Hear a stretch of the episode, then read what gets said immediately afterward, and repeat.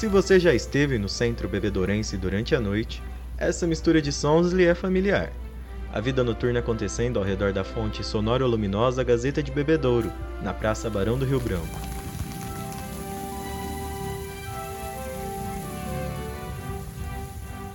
Em dezembro deste ano, a construção deste patrimônio completa 60 anos, e é sobre a fonte o episódio especial do podcast da Gazeta, em homenagem aos 137 anos de Bebedouro.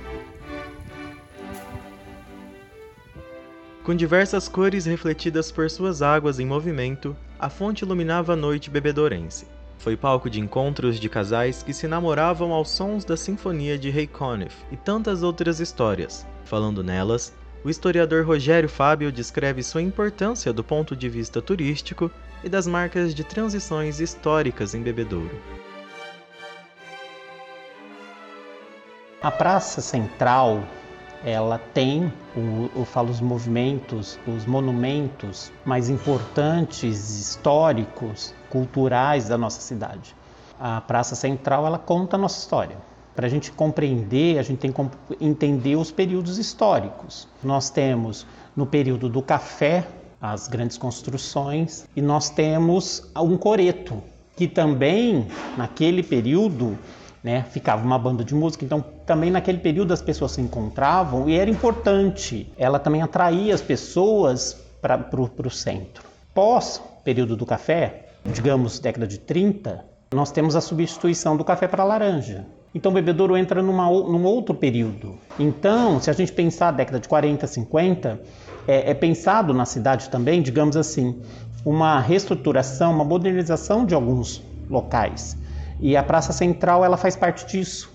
Então nós temos, por exemplo, ali, a gente lembra prefeito Hércules Pereira Hortal, a concha, toda a, a, a, mudança então da praça e a fonte. Tá? A fonte ela é datada de 1961, idealizada pelo Juca Caldeira, e ela se torna a fonte sonora luminosa mais moderna do Brasil. Então, se a gente pensar para a década de 60 toda essa modernização, nós temos já pensando, então eu falo assim, pessoas, a gente tem essas pessoas do, do que são representativas na história de Bebedouro, por quê? Porque elas estão à frente do tempo. Então, se hoje a gente caminha para um, um, um, pensamento de uma cidade turística, a gente vê que naquele período eles já, já tinham então essa idealização de uma cidade cultural, histórica, turística. Então a fonte, desde então desse período, ela é grande, é um monumento importante cultural turístico para Bebedouro. A preocupação com a preservação deste monumento não é apenas do historiador. Juca Caldeira dirigiu a Gazeta de Bebedouro de 1943 até 1988. Sua filha e sucessora na direção do jornal, Sara Cardoso, acompanhou ainda pequena os movimentos dos pais para a realização da construção da fonte sonoro-luminosa o processo foi bastante longo.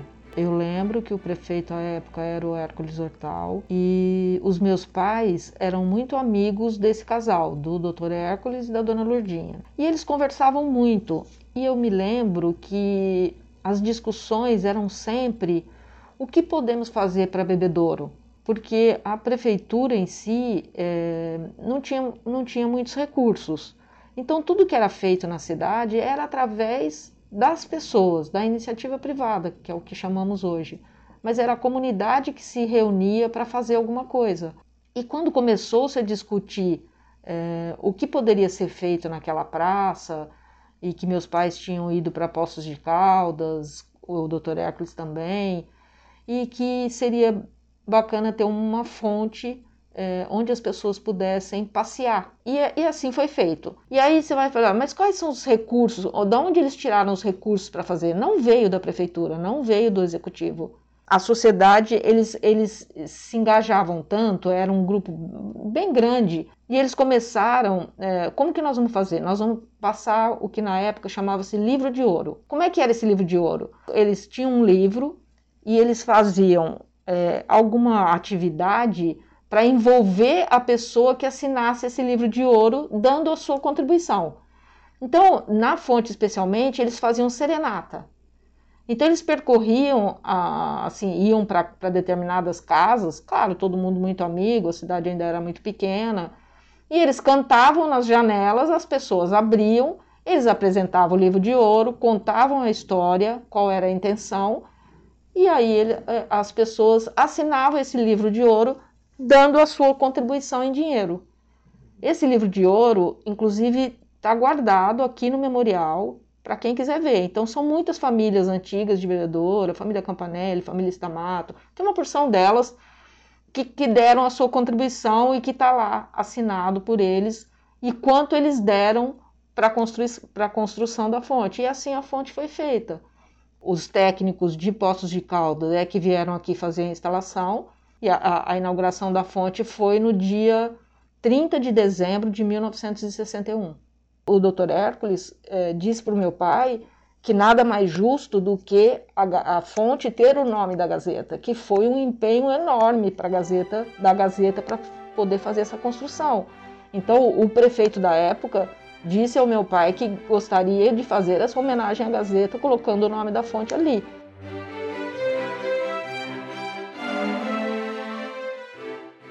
Por anos a fio, o marco encantou quem passava pela praça. No entanto, por falta de cuidados do poder público, a praça por longas noites ficou na escuridão. Teve um longo período que a fonte parou de funcionar. É, claro que ela parou por falta de manutenção. E quem fazia essa manutenção era o, o executivo, era a prefeitura que era incumbida de fazer essa manutenção. Bom, por um longo período ela estava sem funcionar. E eu lembro que é, já fazia um tempo que eu tinha assumido a Gazeta e aquilo me incomodava muito, né, de, de ver que a fonte é, não estava funcionando. Eu lembro que na, na, na época que a fonte funcionava, e nós morávamos na rua Prudente de Moraes, na mesma quadra da, da Drogazil, naquela, naquela quadra. Eu lembro que a gente saía de casa já um pouco mais velho, já adolescente, e a gente frequentava o Bebedouro Clube, que a sede era aqui no centro. E meu pai é, saía de casa, a gente tinha um, um horário certo para voltar para casa, que era 22 horas. Meu pai saía de casa um pouco mais cedo e ia nos esperar na esquina da fonte a gente chegava ali, ali na esquina da Drogazil e meu pai estava olhando a fonte funcionar. E era lindo aquilo. A gente via meu pai solitariamente olhando para a fonte funcionar, esperando seus filhos que voltavam do que hoje chama balada. Então, assim, era emocionante. Essa, essas imagens são muito vivas na minha cabeça. Quando a fonte parou de funcionar, é, aquilo me incomodava muito. Eu passava na, pra, na praça e via que a fonte estava inerte. Aí, quando meu pai completaria 100 anos de nascimento, que foi em 2007, foi no aniversário da Gazeta, no dia 6 de junho, eu fiz uma reunião entre amigos. Foi super bacana, o Chanel nos cedeu o espaço, inclusive, gentilmente. Quem intercedeu também para a gente fazer isso foi o Leandro Nishida. Ele preparou todo o espaço, que hoje eu estou muito triste com o falecimento dele. E naquela ocasião, é, a Carminha Perrone era a coordenadora de cultura, é, o, Fernan, o, Fernando Galvão era o, o, dono da Rádio Bebedouro, e ela, ele também nos ajudou nisso. Então éramos nós três: é, o Fernando pela rádio, eu pela Gazeta, Carminha Perrone pela, pela prefeitura a gente não queria ônus para a prefeitura para fazer essa revitalização. Então nós fizemos orçamento de quanto custaria para reformar a parte de maquinário e limpar todos os o que era necessário limpar, fazer a limpeza geral. E nós contactamos a mesma empresa que veio montar, que é Impostos de Caldas. Essa empresa veio para cá e disse para a gente que essa fonte era uma das únicas no Brasil e que ele estava muito feliz de saber que essa fonte existia aqui e que ele ia fazer todo o possível para nos dar o que a gente precisasse de informação. Ele nos passou todas as informações e aí o que, que nós pensamos? Nós vamos visitar as mesmas famílias que contribuíram no livro de ouro original. E assim nós fizemos. Nós fomos visitar cada família, explicamos, a, as pessoas se emocionavam muito porque muitas delas já eram os, os herdeiros daqueles que tinham colaborado originalmente. E aí, com isso, a gente conseguiu os recursos para fazer essa revitalização. Aí a, a, uma empresa aqui de Bebedouro, chamada Espido Engenharia, se prontificou a estudar o circuito de funcionamento da fonte e também daria a contribuição deles para fazer a, a mão de obra. E assim foi feito, a gente conseguiu os recursos, e eu lembro muito bem que eu estava num sábado aqui em Bebedouro, em casa, e eu recebi a visita do Hélio Bastos, e o Hélio Bastos foi lá e disse assim para mim, Sarinha, não se preocupe mais, a gente vai revitalizar a fonte. Se você precisar de mais alguma coisa, a, a prefeitura vai ajudar.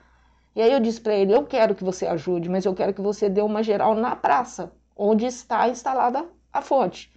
E assim ele fez, ele foi lá, viu os bancos, viu o piso, arrumou tudo isso e tal. E a gente conseguiu revitalizar a fonte no mesmo ano do que meu pai completaria 100 anos, que, que foi em 2007, e na mesma data quando ela foi inaugurada. Então, no dia 30 de dezembro de 2007, a gente conseguiu reunir na praça uma multidão. Tinham mais de 4 mil pessoas lá. E a gente reinaugurou a fonte. Foi lindo, foi lindo. É, as pessoas é, agradeceram muito o empenho da Gazeta. A Gazeta, por sua vez, agradeceu a cada um que colaborou para a gente poder fazer essa revitalização.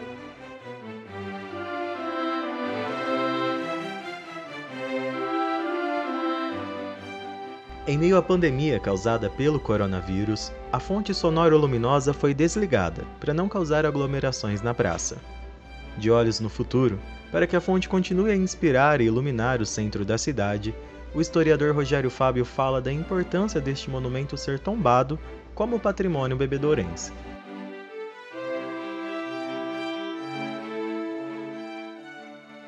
Ela é um ícone é, importante também para várias gerações em Bebedouro. A gente tem que preservar, a gente tem que contar essa história, né, tem que registrar essa história e a fonte ela tem que ser tombada como patrimônio histórico-cultural de Bebedouro. É, a gente tem que pensar então nesse projeto de preservação e o projeto de preservação ele começa com o tombamento histórico. O tombamento histórico ele só pode ser criado por, pelo poder executivo. A gente né, sempre está aí na torcida para que algum prefeito ele tenha essa idealização à frente, né, pense em tombar os, os monumentos. Lembrando que isso tem que ser feito por um conselho de preservação, em que a gente tem urbanista, arquiteto, historiadores, advogados, certo? E pessoas, claro, que, que têm esse conhecimento histórico. Então, não é simplesmente né, é fazer uma lei. Essa lei ela tem que ser condizente e ela tem que ter essas pessoas para olhar né, para a nossa preservação. Então, se nós estamos pensando em transformar Bebedouro uma cidade turística, atrair essas pessoas, a gente tem que pensar que nós precisamos fazer o, o, o trabalho de casa. A gente precisa, então, ter essas leis de proteção, a gente precisa cuidar muito bem dos nossos monumentos históricos, e aí a gente precisa, então, ter as leis para garantir que esse recurso chegue até esses monumentos.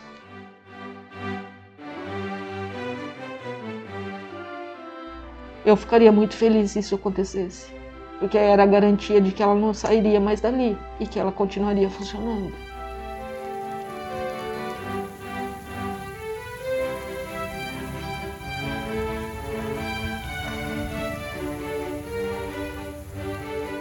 A edição 10.575 da Gazeta de Bebedouro já está nas bancas.